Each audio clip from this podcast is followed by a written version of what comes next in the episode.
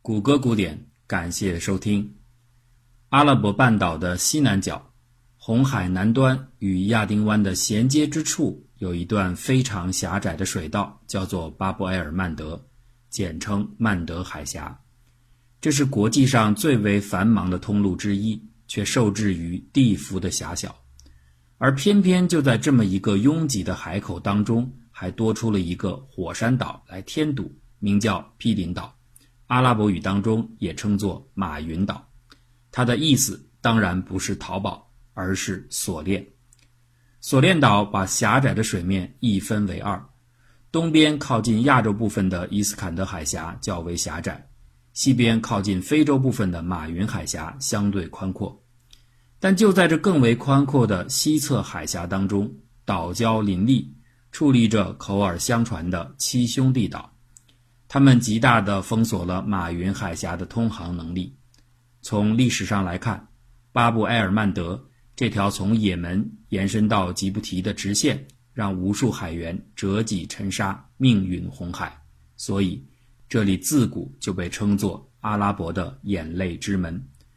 如今，在沙特阿拉伯新任王储小萨勒曼的眼中，不加控制的也门正在制造新的阿拉伯之泪。在接受《时代》杂志的专访的时候，MBS 特意指出，这条也门控制下的直线承载了全球贸易总量的百分之十三。如果它一旦落入恐怖分子之手，后果将不堪设想。MBS 所说的恐怖分子，指的就是伊朗支持下的也门胡塞武装，而强力介入也门局势，也成为了。这位兼任国防部长的未来沙特掌门人做出的第一项重大抉择。也门最基本的国情可以用一个词概括：南北对立。这个国家的首都一向被认为有两个，北方的萨那和南方的亚丁。这种对立是历史长期形成的结果，也是理解也门局势的钥匙。而更为复杂的是。这种对立的双方主角和他们背后的老板经常变换着面孔。也门地区的地形天然分成两大板块：北部的山地和南部的沿海区。南北之外的东也门说起来是更大的一块土地，但那里多是分布着贫瘠的沙漠，所以显得无关紧要。一般也就都认为算是南也门的延伸。奥斯曼土耳其帝国两度侵入也门，并渐渐稳固了他在该地区的影响力。稍后，随着英国崛起，大英帝国开始在半岛南部沿海地带和二十五个苏丹国与酋长国签订各类保护条约，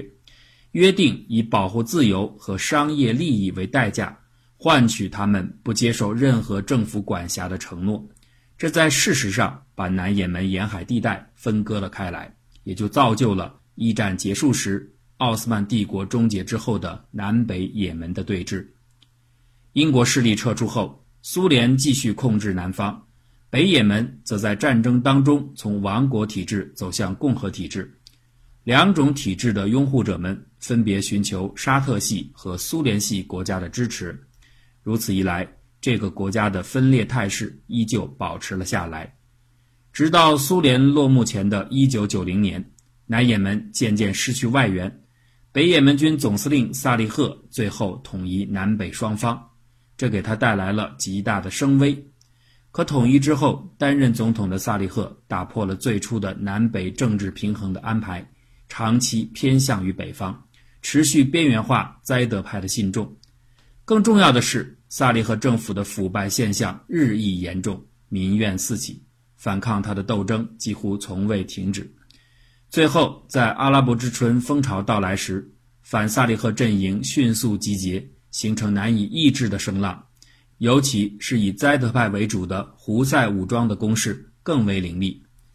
前面已经提到过，阿拉伯之春是海湾君主国之首的沙特最介意和最担心的事件，沙特曾长期地向也门输送援助。维持也门部落分治的分裂局面，以削弱政府的力量。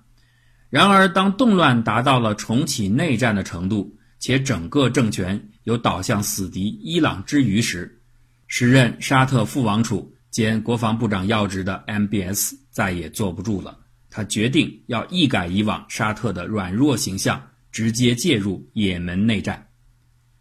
美国政府无论如何也不会喜欢萨利赫这样一个军事独裁者，但奇怪的是，当2011年也门反对派要求萨利赫下台的呼声高涨之时，奥巴马总统却显得极度的犹豫，迟迟不愿公开表态。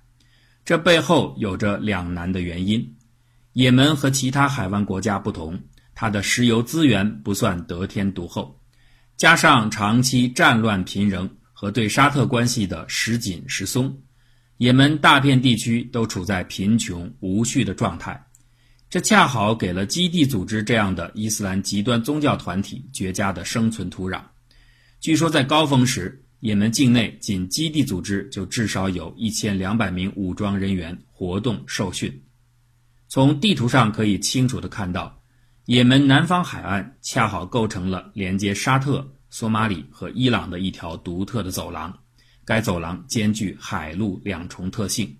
只要跨过了眼泪之门，就可以从亚洲抵达北非。所以，也门的战略位置至关重要。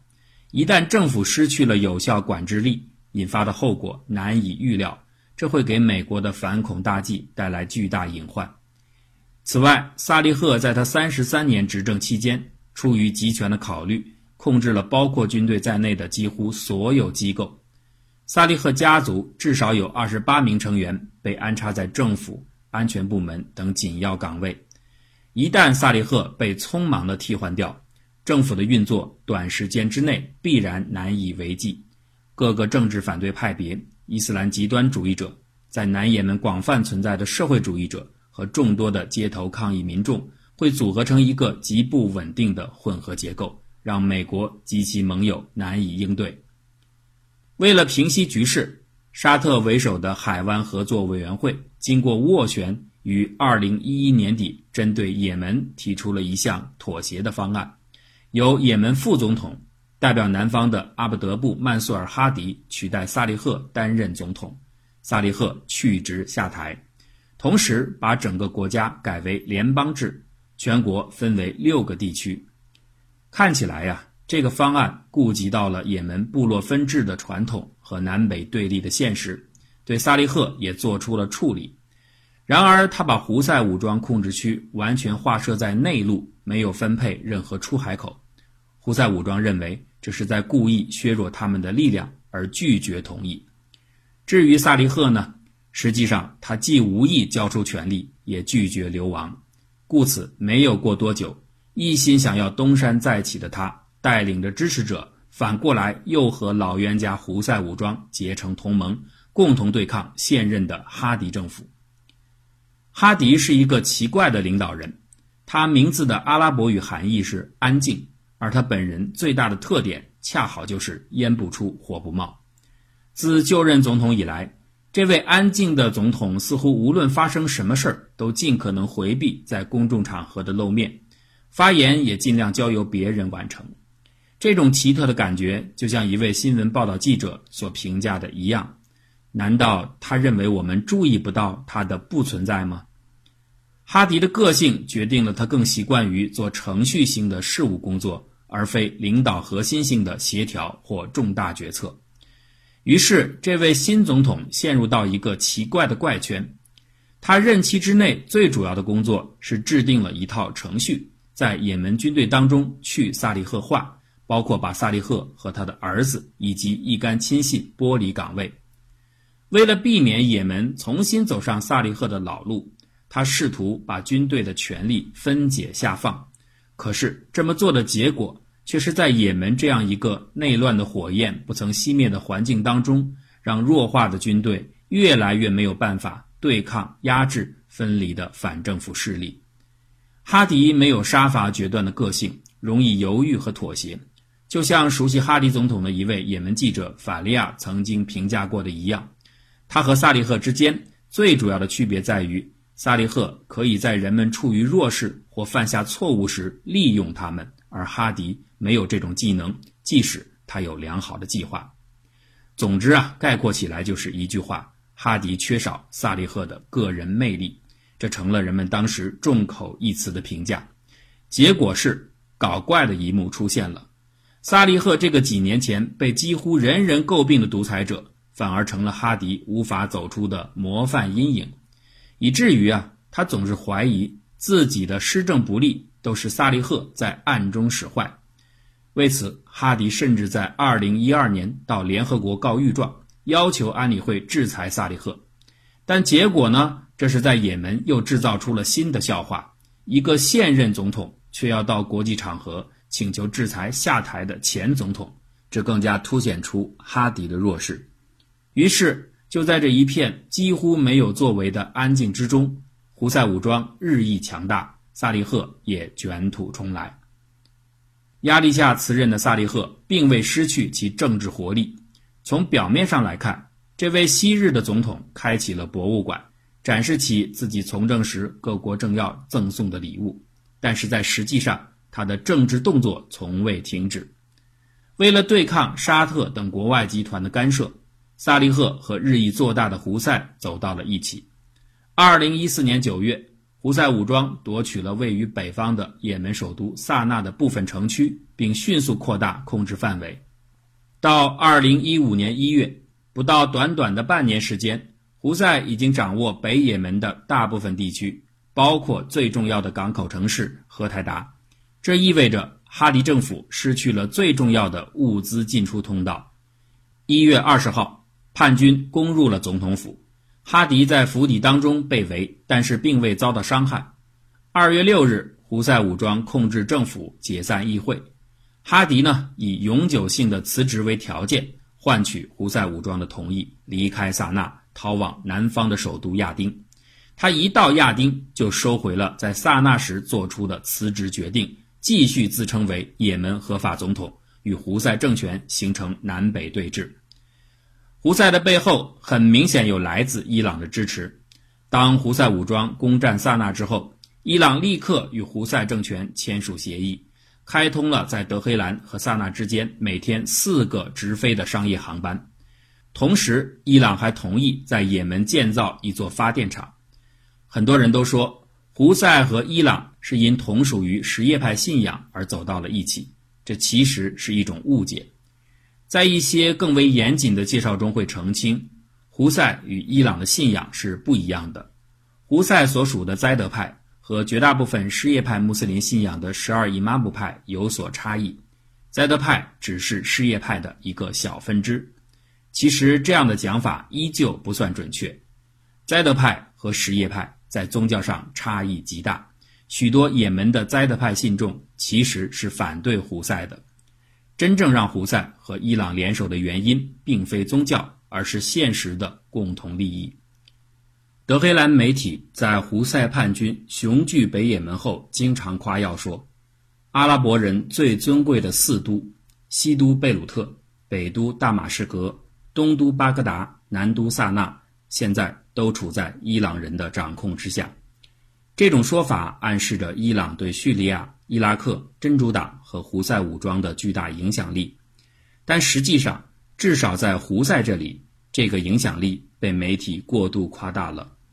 伊朗人深知美国和沙特在也门根深蒂固的存在和财大气粗的秉性，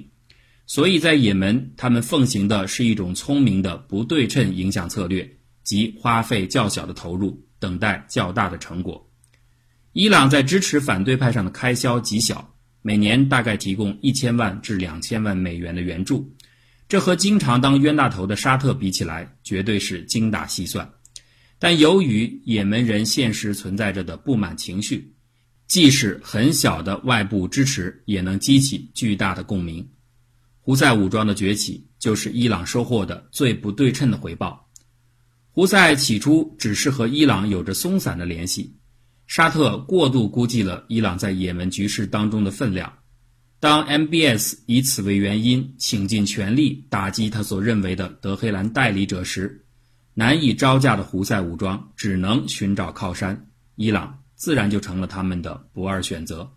德黑兰顺势扩大了自身的影响力，派出军事顾问协助胡塞作战。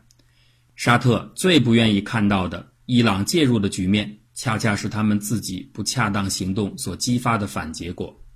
当然，也有一种分析认为，小萨勒曼没有那么糊涂，他并非不清楚伊朗在也门的真正影响力，他只是故意以此话题作为说辞，寻求出兵的理由，因为他要尽快的为自己积攒人气。要知道，就在沙特出兵也门三个月之后，沙特国内替换王储的麦加之变就要上演。或许小萨勒曼是有意为之，再没有比对外的军事行动更能凝聚人们支持力的举动了。而此时，二零一五年的二月，哈迪逃往南方首都亚丁后不久，胡塞武装随即开始大举进攻南也门，政府军一时之间毫无招架之力。紧急的事态之下，小萨勒曼的抉择时刻到来了。那么，MBS 出兵的大胆决策。收获的究竟是欢笑，还是阿拉伯的眼泪呢？